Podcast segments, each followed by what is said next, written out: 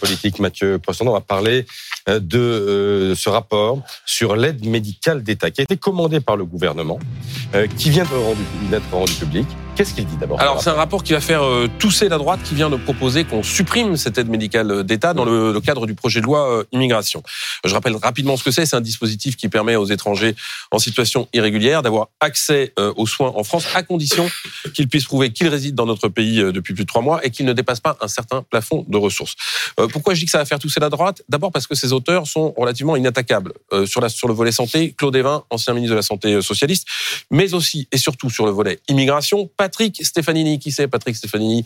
Un haut fonctionnaire qui a fait sa carrière auprès de Robert Pandreau, Alain Juppé, Dominique de Villepin, Nicolas Sarkozy, Brice Hortefeux, un homme de droite donc, et un spécialiste de l'immigration. Il a été ancien secrétaire général du ministère tant décrié de l'immigration et de l'identité nationale, auteur d'un livre Immigration, c'est réalité qu'on nous cache. Bref, vous voyez euh, le profil euh, de Patrick Stefanini. Et leurs conclusions à Claude Evin et Patrick Stefanini sont claires. Pour eux, l'aide médicale d'État, c'est un dispositif sanitaire utile encadré sur le plan réglementaire, mis en œuvre et contrôlé de manière professionnelle par l'assurance maladie et qui ne génère pas, selon eux, de consommation de soins faisant apparaître des atypismes, abus ou fraudes structurelles. Deuxième enseignement, l'aide médicale d'État n'apparaît pas, selon eux, comme un facteur d'attractivité pour les candidats à l'immigration.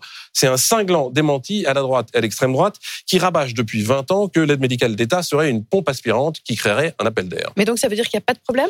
Non, en tout cas, il n'y a pas ce problème-là. Mm. L'aide médicale d'État, ensuite, c'est un dispositif coûteux. 968 mm-hmm. millions euh, d'euros euh, en 2022 pour 439 000 bénéficiaires. C'est deux fois plus que quand ça a été créé euh, il y a 20 ans. Et c'est un chiffre qui devrait encore augmenter, disent les rapporteurs. Du coup, ils disent que l'aide médicale d'État, elle doit être adaptée. Ils proposent notamment de retirer le droit à l'aide médicale d'État aux personnes frappées de mesures d'éloignement pour motif d'ordre public. C'est environ un dixième des gens qui sont frappés d'une OQTF, vous savez, une obligation de quitter le territoire français.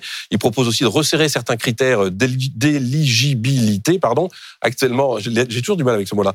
L'aide médicale d'État, elle est accessible aux étrangers en situation irrégulière présents en France depuis au moins de trois mois, que je le mmh. disais, mais aussi à leurs enfants, conjoints ou concubins. Cette qualité d'ayant droit, elle pourrait être restreinte seulement euh, aux enfants euh, mineurs. Et restreindre, remplacer l'aide médicale d'État euh, par une aide d'urgence, c'est ce que proposent les, sénateurs. C'est mauvaise idée, mauvaise idée répondre les rapporteurs parce qu'il y a un risque de renoncement aux soins, euh, des gens qui n'iraient pas se soigner, euh, du coup problème de santé publique éventuellement, et puis de coût final parce que quand on attend pour se soigner, on le sait, ça coûte plus cher, et puis enfin problème d'engorgement des services d'urgence à l'hôpital dans ces cas-là. Autant d'arguments qu'ils développeront demain lorsqu'ils seront auditionnés ces deux rapporteurs à l'Assemblée. Merci Mathieu.